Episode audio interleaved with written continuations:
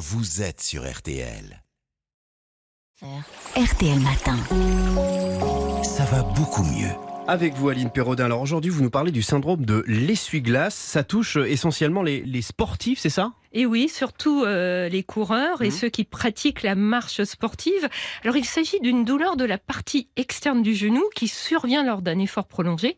Elle est causée par le tendon d'un muscle fin et allongé qui s'appelle le tenseur du fascia lata. Oula Et oui, et qui va du bassin jusque sous le genou. Alors il va frotter sur l'extrémité basse et externe du fémur à hauteur du genou et provoquer une Et inflammation. pourquoi on parle de syndrome d'essuie-glace Bah, un essuie-glace, Jérôme, hein, sur un pare-brise hein, d'une voiture, ça va et ça vient. Ouais, Eh bien, euh, lors des mouvements répétés de flexion et d'extension de jambes typiques de la course, le tendon glisse sur l'extrémité du fémur en faisant des mouvements d'aller-retour comme un essuie-glace.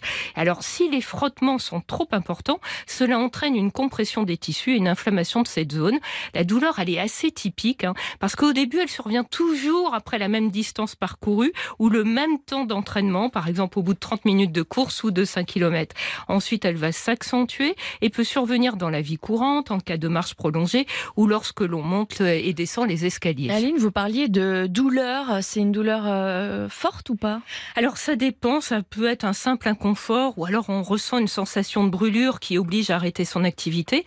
La douleur, elle va partir au repos, mais le problème n'est pas réglé pour autant parce que l'inflammation reste latente et la douleur va revenir lors de la prochaine séance de sport.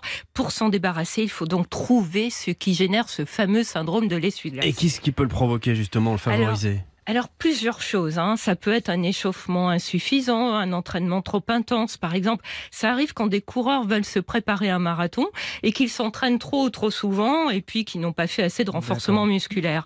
Ça peut aussi venir euh, des chaussures usées ou pas adaptées à la pratique. Par exemple, vous utilisez des chaussures de running pour faire du tennis Hmm. ou bien le, le matériel est inadapté. Ça peut arriver quand on utilise tout un après-midi un vélo euh, de location mal réglé avec une selle Mhm. trop basse, euh, une, à une hauteur de 4 qui ne correspond pas à son physique.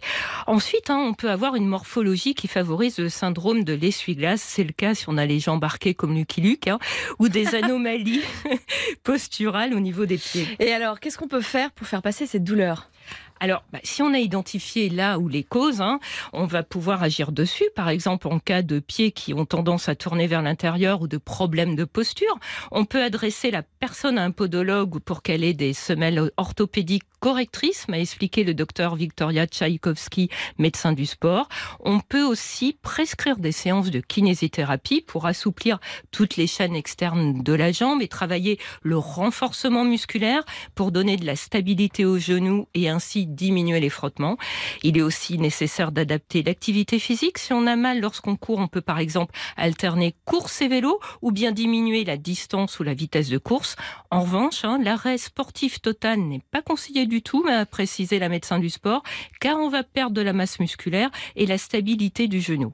Et si malgré cela, la douleur persiste, on peut alors envisager des micro-injections sous-cutanées d'antidouleurs ou des infiltrations de corticoïdes sous contrôle euh, Vous êtes un peu comme euh, l'essuie-glace, vous aussi, finalement, Aline, parce que vous partez, puis vous revenez. hein Donc là, vous partez, puis vous revenez demain. À demain. À demain.